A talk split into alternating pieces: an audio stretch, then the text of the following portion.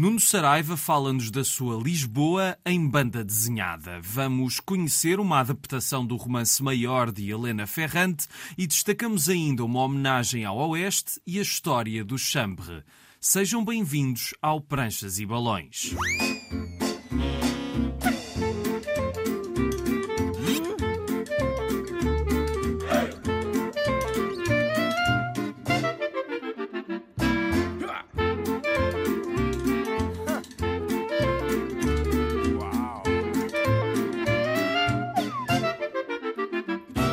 Cá estamos para mais uma viagem pelo mundo da banda desenhada. Antes de mais, uma nota para uma exposição de BD em Faro. É para celebrar os 25 anos do Terminal Studios e chama-se precisamente 25 anos de histórias e não só.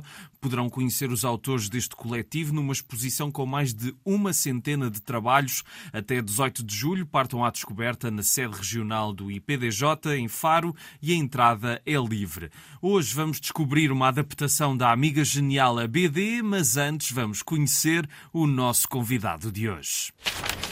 Podem não saber quem é o Nuno Saraiva, mas de certeza que já se depararam com a sua obra em qualquer parte, seja em livros, na imprensa, na publicidade ou nas ruas, se viverem em Lisboa, porque durante anos as festas de Lisboa contaram com o seu traço para darem vida a figuras típicas da Lisboa dos Santos Populares. O seu estilo inconfundível já faz parte desta cidade, portanto, cujo fascínio é evidente em todo o seu trabalho e também no desenho que faz dos textos de Ferreira Fernandes para o site Mensagem de Lisboa. São histórias sobre a cidade, entre os mitos fundadores até às figuras maiores do imaginário da capital. Algumas dessas as Crónicas de Lisboa foram agora reunidas em livro, com o mesmo título, numa edição da ASA, que foi o ponto de partida para uma conversa que começou, como já sabem, com crónicas, mas da infância. Eu começo muito cedo a fazer banda desenhada, mesmo criança, mesmo pequenino. Acho que até nem sabia bem ler e escrever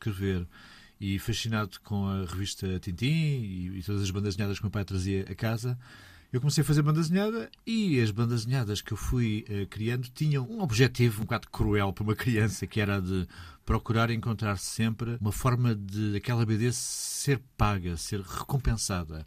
Eu fazia uma, uma, história quase por dia e ainda guardo algumas dessas, dessas bandas desenhadas no baú. Pegava nas folhas do meu pai, que tinha o carimbo das alfândegas de Lisboa, porque meu pai era verificador alfandegário, e então eu fazia aquilo tudo e depois agrafava no meio e esperava que o meu pai regressasse do trabalho para lhe entregar a banda desenhada. Mas ele só podia pegar naquele, naquela obra se me prometesse um brinquedo ou um bolo. Portanto, desde cedo é um bom comecei, princípio. comecei a pensar na, na, via profissional da coisa. Já naquela altura eu ia aos meus ídolos não é? e às minhas referências. Não seria apenas a revista Tintim, não necessariamente a personagem Tintim, mas a revista Tintim e os seus vários autores mas eh, eu ia também uh, ao, ao Fruto Proibido. À época vivíamos um momento de alguma embriaguez revolucionária em que eh, parecia que tudo era permitido e o meu pai uh, trazia muita revista erótica, porque foram muitos anos de ditadura, não é? Sim, muitos anos sim. de silenciamento, não é?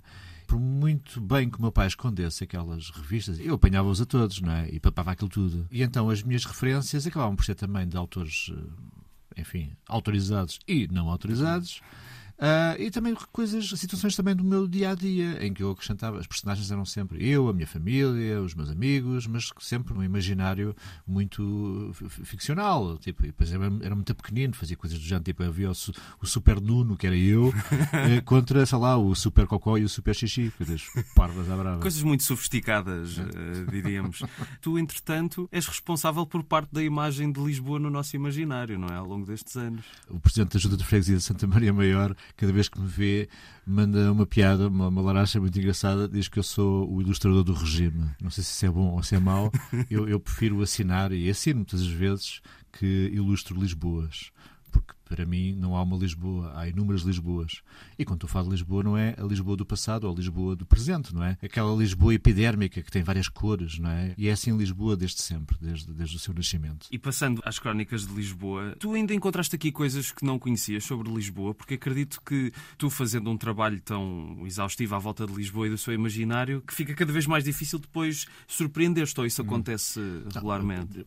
Regularmente, sim, sim, permanentemente. Nem que seja pela negativa. Uh, não, não, não, não pela negativa, sempre pela positiva. Okay. Uh, acredita.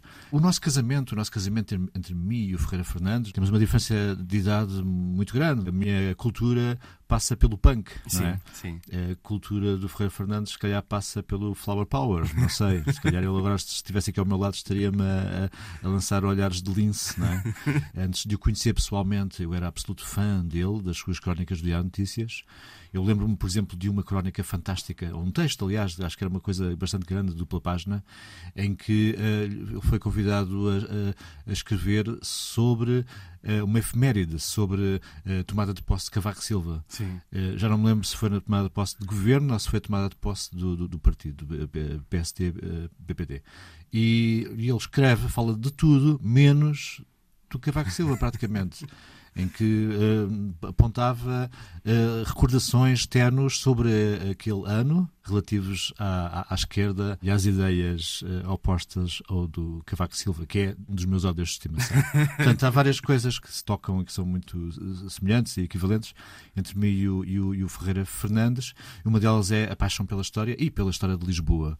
A história é uma coisa muito, é quase como se fosse um policial, não é? Tem muito Sim. que ver também com a forma como nós observamos a história das pedras, como nós observamos o, os, os, os, acontecimentos. E se esses acontecimentos, por mais longínquos que sejam, nos tocam de forma emocional, se calhar a minha versão dos factos é completamente diferente da versão dos factos dele, não é?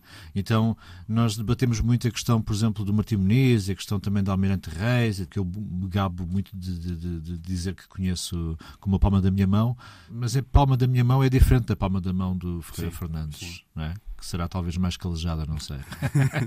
a minha mais suja, talvez, das tintas. Não é? Muitas das vezes parecemos os velhos dos marretas, que estão sempre zangados e a, mandar bocas e piadinhas e tal. É formidável ter encontrado uma pessoa que é mais velha que eu, mas que é um puto. É um puto mesmo. E que conseguem estar em é, sintonia é, por causa disso. Exatamente. Mas o que é que te faz ainda surpreender pela positiva todos os dias na cidade? Houve uma altura que eu me surpreendia mais do que hoje, devo uhum. confessar. Porque hoje, quando nós observamos um edifício ou um conjunto de edifícios, ou vamos à procura de uma história, deparamos-nos com alguma artificialidade. Eh, o excesso de turismo, o desalojamento, não é? a precariedade, o embelezamento plástico e artificial das fachadas, tudo isso me entristece bastante. De repente estou a passar numa rua ali na Baixa e vejo uma nesga de Rio Tejo e de repente aquilo é tapado por um cruzeiro turístico que vai ali a passar. Isso assusta-me bastante e depois aborrece-me entrar numa tasca e perceber que dentro de uma semana vai desaparecer para dar lugar a um local hipster e turístico onde o café passa de 80 cêntimos a 2,5 euros. Sim. Portanto, é esta cidade que me entristece ver. Por outro lado, eu fico fascinado com os momentos em que a cidade se empresta à alegria e ao divertimento e à, e à risada, à música. Em junho é, é quando eu volto a redescobrir a cidade e é quando eu apago completamente todas as ideias negativas e zangadas que eu tenho da Lisboa de hoje. Já voltamos ao Nuno Saraiva porque agora vamos falar de duas amigas italianas. Helena Ferrante não é um nome desconhecido para quem tiver seguido os grandes destaques da literatura da década passada, com o seu romance A Amiga Genial, o primeiro de uma tetralogia, alcançou a fama à escala mundial, numa história cuja repercussão ainda se faz sentir hoje, nem que seja por existir uma série televisiva inspirada nos livros e porque, como todo o fenómeno literário que se preze nos tempos que correm, também já teve direito a uma adaptação à banda desenhada. E é essa adaptação que chegou recentemente a Portugal pela Relógio d'Água, que tem apostado na BD ultimamente e que também edita os romances de Ferrante no nosso país. Esta adaptação foi editada no ano passado em Itália, foi escrita por Chiara Lagani, atriz, que também levou a amiga genial ao palco, e os desenhos são de Mara Cherry. Esta é a história de duas amigas, Lila e Lenu. A primeira é a que chama a atenção, a segunda fica na sombra. Ambas passam por várias situações entre dilemas amorosos a escola, os vizinhos do bairro onde vivem, na periferia de Nápoles, e as dinâmicas de poder entre ambas, porque Lenu gostava de ser Lila e Lila gostava de ser outra, partir para longe de tudo aquilo. Lila e Lenu afastam-se, reencontram-se com a infância e a adolescência a acontecerem e a deixarem as suas marcas, as óbvias do crescimento das raparigas e as marcas daquele meio onde vivem, marcado pelas rivalidades entre famílias, já por si disfuncionais e amores desencontrados. No fim, restam as memórias que são desfolhadas por Lenu, mais velha no início do livro, que recupera o passado depois de uma chamada do filho de Lila que desapareceu, levou as roupas consigo e riscou a sua imagem de todas as fotografias. A partir daí viajamos até aos anos 50, primeiro como se os desenhos de rascunho dela e de Lenu em crianças nos servissem como porta de entrada para esta viagem.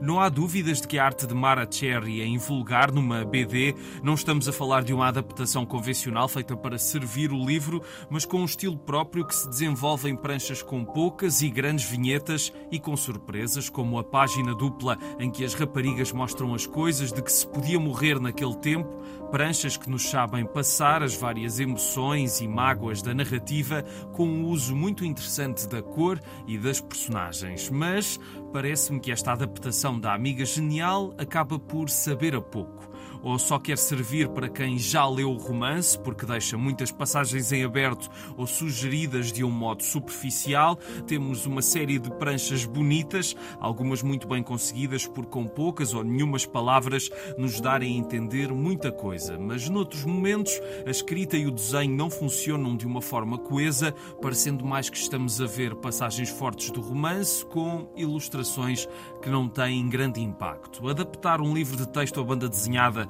torna-se mais interessante quando não tem uma vertente pedagógica, claro, mas também vale a pena pensar no comum leitor que poderá não ter lido o romance.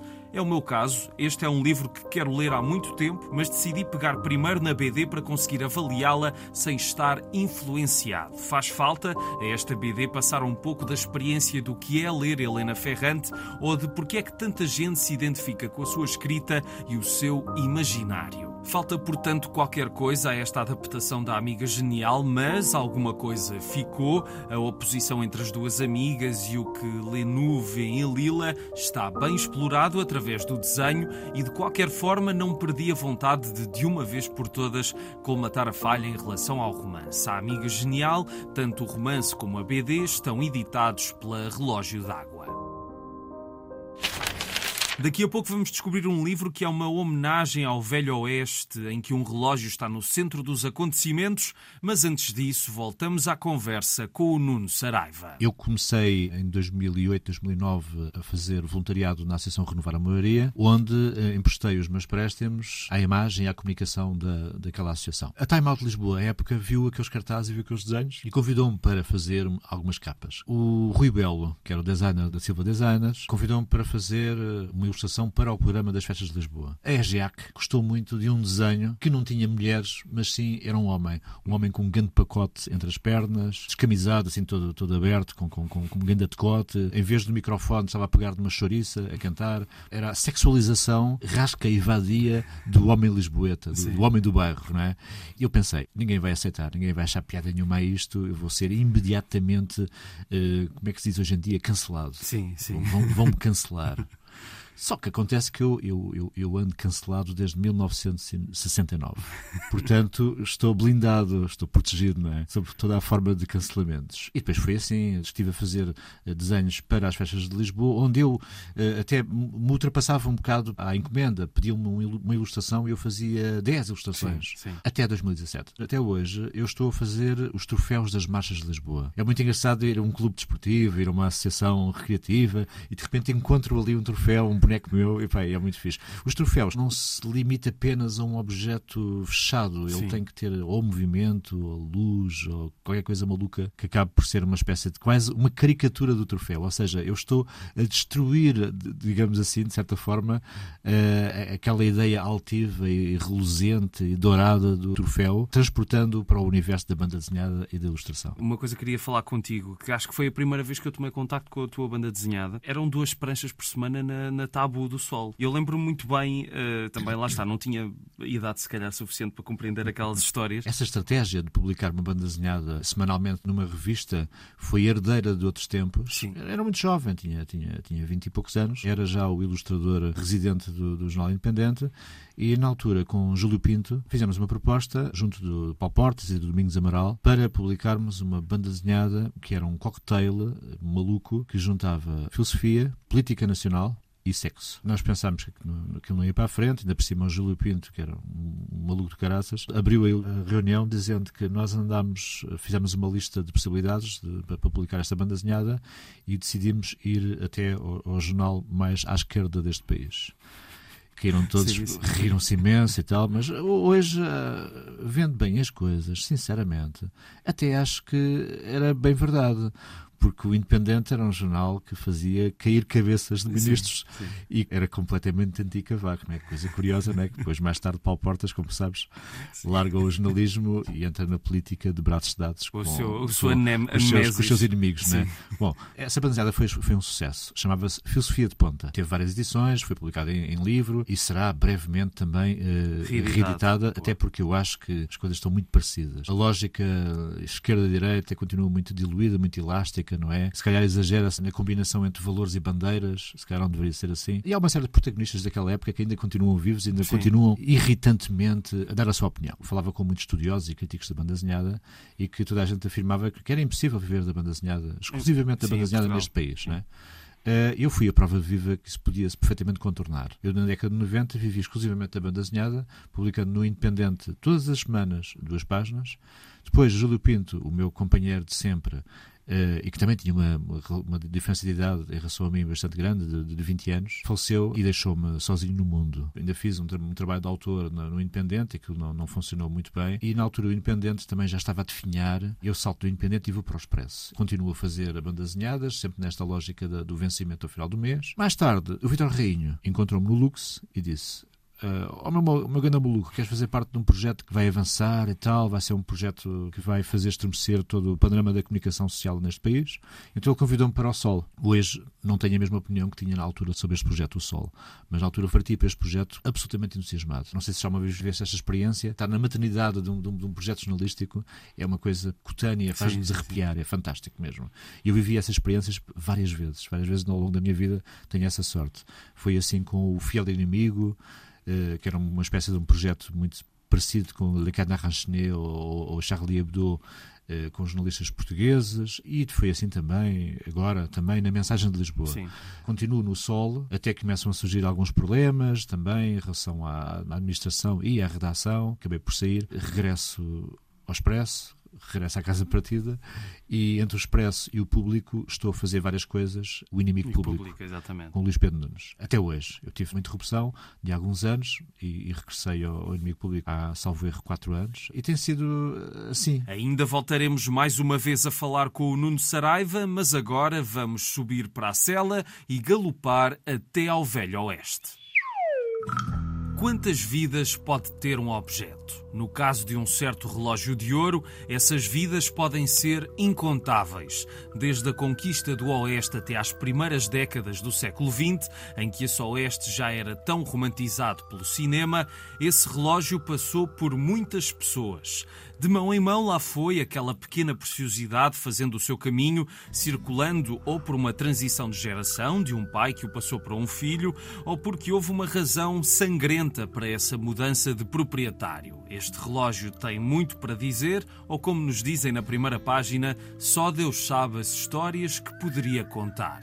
Neste caso, a banda desenhada serve para deslindar essas histórias, essas várias vidas. Go West Young Man, editado pela Gradiva, é um western que se desenvolve através de uma série de histórias curtas, todas à volta do tal relógio, ao longo de várias épocas, desde 1763 até 1938. Thibaut Sauger escreveu as histórias com a colaboração de Hervé Richer e foram desenhadas por mais de uma dezena de artistas, alguns deles bastante conceituados no mundo da BD franco-belga, e neste livro faz-se uma homenagem ao imaginário do Oeste que formou Auger, enquanto leitor, espectador e autor, para falar, como ele diz no prefácio, desta formidável aventura humana em que se faz o confronto entre o velho e o novo mundo, numa sociedade em crescimento e sempre em constante mudança, desde as pequenas cidades dominadas pela lei da bala até à chegada do telégrafo, do comboio, das modernidades que fazem evoluir o coletivo,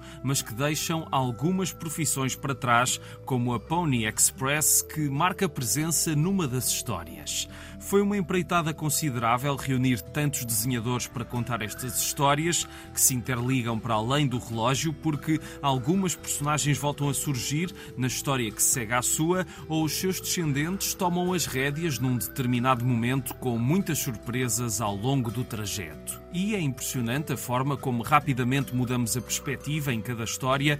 Por exemplo, a personagem que tínhamos acabado de conhecer nas páginas anteriores pode morrer brutalmente no início da história seguinte, porque o Oeste Real pouco ou nada tem de romântico.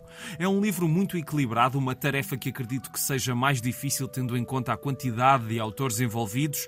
Cada desenhador dá um estilo diferente à sua história, mas a coesão entre todas é notória. Nunca nos sentimos a desviar do rumo central e ficamos, em vez disso, não só com uma montra de grandes talentos contemporâneos da BD, como com um grande fresco do Oeste visto pela BD franco-belga, com as vinhetas panorâmicas que mostram as paisagens arrebatadoras, os tons tons quentes e ferozes dos momentos de lutas entre brancos e índios ou a melancolia das baixas desumanas que acontecem em ambas as fações e também, claro, no contexto da guerra civil entre norte e sul dos Estados Unidos. É claro que Go West Young Man tem algumas histórias mais pujantes do que outras, como a desenhada por Michel Rouge, que nos apresenta Kettle Kate, mulher de armas que faz frente à justiça, ou a que se passa em Chihuahua numa perseguição a Pancho Villa, desenhada por Ronan Tournois, mas não consigo dizer que alguma história seja menos interessante ou que esteja apenas a encher chouriços no livro. E aplaudo-se o facto de algumas histórias serem muito mais curtas, como por exemplo duas páginas, e não deixarem por isso de marcar a leitura, como a da Carta, desenhada por Michel Blanc-Dumont e Steve Cusor, porque é possível dizer muito sobre o Oeste com muito pouco espaço. Go West Young Man é um projeto singular e uma abordagem complexa à América, a dos mitos e a das tristes realidades que a arte não deixou ainda de descobrir e sonhar. Um livro que denota em cada página um grande conhecimento e paixão pela história da América e com resultados artísticos valiosos, tal como o relógio. Esta é uma edição da Gradiva. Vamos terminar com uma banda desenhada que voltou a ser editada em Portugal depois de uma longa ausência, mas antes disso temos mais uns minutos de conversa com o Nuno Saraiva. Estou na casa dos 50 já. E, e, como eu não me imagino, sinceramente, entrar num ginásio e andar para ali a correr e, e olhar para o telemóvel, estou muito contente mesmo com uma coisa que descobri há pouco tempo, que é a pintura mural onde eu subo gruas, subo escadotes, andaimes. Eh, Até o teu ginásio. É o meu ginásio, não é? E isso é excelente porque não, não, eu não paro, não paro mesmo. E depois também a, a, minha filha e as minhas enteadas também me fazem essa outra parte do ginásio. A minha vida é uma, correria constante. Não tenho ainda muito espaço para pensar nessa possibilidade de, ok, vou voltar às BDs eh, semanais. Mas, no entanto, eu tenho compromissos com inúmeros jornais e as aulas também, que eu dou pois, aulas em, dois, uh, em duas escolas o, o Arco e a Lisbon School of Design, que tem o sugestivo nome em sigla LSD. A banda desenhada das Crónicas de Lisboa foi criada especificamente para o digital, depois para passá-la em papel. Eh, foi um processo muito, muito difícil mesmo. muito. Tenho um, um péssimo hábito que é de, quando estou em conversa numa reunião com clientes, e vou dizer isto porque ninguém está aqui a ouvir. Sou altamente otimista, digo sempre. É para entregar daqui a três dias. Vamos a isso. sim, sim, com certeza. Bora. Só que depois as coisas não são bem assim. A visualização desta banda desenhada era sempre imagem a imagem no online e eu tive que juntar aquilo tudo, colocar tudo em, em pranchas, o tipo de letra que tive que ser tudo, tudo, tudo reescrito, feito. tudo feito. Eh, depois havia algumas coisas que se calhar perdiam alguma atualidade. Imagem a imagem, vinheta a vinheta. Eu não gosto muito de dizer a palavra vinheta porque lembra-me outra palavra, mas costumo, prefiro dizer quadrado, quadro a quadro, pronto. E quadro a quadro eu fui transformando a banda desenhada com muita ajuda dos meus estagiários curriculares da ESAD, porque eu cheguei a um ponto na minha vida em que eu já não consigo fazer tudo sozinho. Continuas a ler muita banda desenhada hoje em dia ou não? Eu já fui carnívoro mesmo Sim. em relação à banda desenhada. E fartaste. E depois passei de carnívoro para, para, para, para vegan. Hoje diria que ando um bocadinho, vá lá, omnívoro. Pronto, não, não, herbívoro. herbívoro. Sim. Eu não, não, não pego muito na banda desenhada, por duas razões. A primeira é uma razão reacionária, que eu não posso, de forma alguma, eh, dizer que é autêntica. Eu acho que grande parte da banda desenhada é pobre, intelectualmente pobre. Uhum. Não tem consistência escrita, não é profunda, não nos leva ao pensamento, não nos leva à emoção, se calhar. Depois há outras que são absolutamente, são absolutamente geniais e que são coisas pá, absolutamente brilhantes, não é? que nos fazem pensar e que nos fazem chorar, que nos fazem revoltar. E é esse tipo de banda desenhada que eu gosto. Não é? E depois há uma outra razão, que é a razão, se calhar, que é a razão, a razão medrosa da minha parte. Eu tenho medo de me deixar influenciar. Meus amigos falam muito de banda muitos deles. E epá, eu estou ali tipo. Não, quer, não queres ouvir sequer. Epá, não quero ouvir, ou então, não sei, porto-me como daquelas pessoas, aquelas pessoas que não ligam ao futebol e que passam o tempo a ouvir falar de futebol futebol. Sim, sim. Pronto, é, e fica ali a fazer eh, olhos miúpes. Mas entre essas obras geniais, que tu consideras geniais, se houvesse alguma que tivesses de recomendar aos nossos ouvintes, qual é que seria? Ah, pá, eu acho que a primeira coisa que me surge na cabeça é uma banda desenhada que teve realmente uma reação dúbia da minha parte quando a vi pela primeira vez. Pensei, epá, está muito mal desenhado, está muito esquisito, pá, coisa marada pá, e tal. E depois uh, comecei a ver uh, e fui aos prémios, não é? O prémio Pulitzer. Pensei, é pá, isto é, realmente se calhar deve ser mesmo muito bom. E depois fui ler, pronto, e tive todas as reações: a revolta, a raiva, o choro. Uh, Estou-me a referir ao Mouse, sim. a Mouse do Art Spiegelman. E essa é a banda desenhada que eu aconselho àqueles que acham que já leram tudo e àqueles que veem a banda desenhada como uma arte medíocre, não é? Ou uma coisa meramente decorativa. Humberto Eco não seria Humberto Eco se não fosse o Mandrake e o Fantasma, Exato. não é? Ele dizia Mas... que podia ler Homero, a Bíblia e Dylan Dog sempre quisesse é. e nunca se cansava. Acho que ele dizia isso. Alguém que me dissesse que a banda desenhada é uma arte pobre, eu pegava nos dois volumes, mas na versão mais pesada, e lançava-os à cara. Quando Sam recomeça, estamos em 1847, numa época conturbada da história de França, com uma revolução à porta e o descontentamento do povo com o rumo dos acontecimentos. Mas a família Sambre está de luto, o patriarca da família morreu e os filhos, Sarah e Bernard, estão desamparados. Mas a mãe parece não ter ficado afetada pela perda. O filho mais novo sonha em fugir dali e a filha mais velha toma como sua missão terminar a grande obra do pai, um livro chamado A Guerra dos Olhos. O pai, apesar de morto, estará sempre presente na narrativa como um fantasma que paira sobre as personagens e orienta as suas ações. O seu livro inacabado poderá ser premonitório. A filha verá nele revelações sobre o mal que pode pairar sobre a família quando Bernard apaixona-se por Julie, uma jovem caçadora furtiva de olhos vermelhos.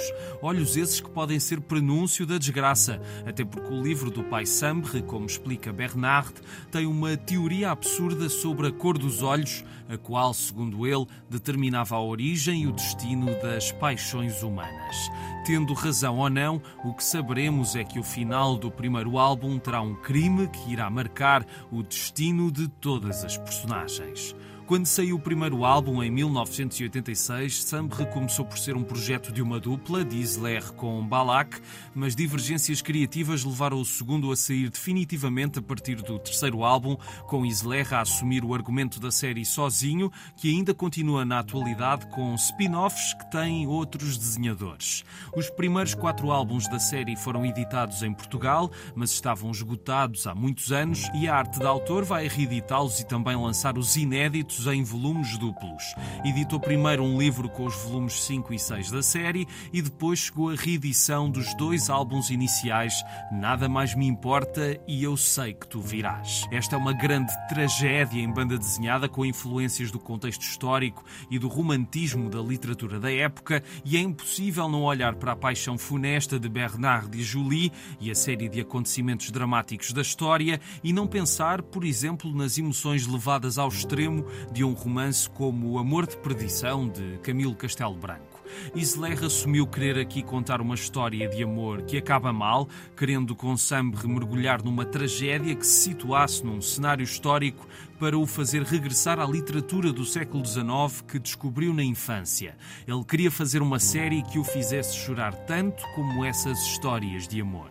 Esse aspecto trágico, quase operático, é também demonstrado no desenho, consequências arrebatadoras entre a luz e as trevas, entre os ambientes confortáveis das elites e a miséria do povo, com os segredos das personagens a serem desvendados em sequências extraordinárias, como a do segundo volume, em que Julie persegue um seu antigo conhecido na noite desoladora da cidade. Sambre é uma série fora de série da banda desenhada franco-belga, uma ficção que se desenvolve ao ritmo de um belo romance sem nunca esquecer a densidade psicológica das personagens envolvidas num período turbulento da história que opôs as classes sociais e os membros da família Sambre devido às sombras trágicas que pairam sobre elas. Uma família complexa que vamos poder continuar a ler em português graças à arte da autor.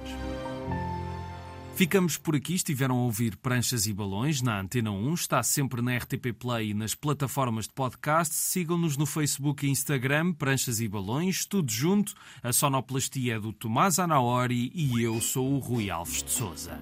Até à próxima.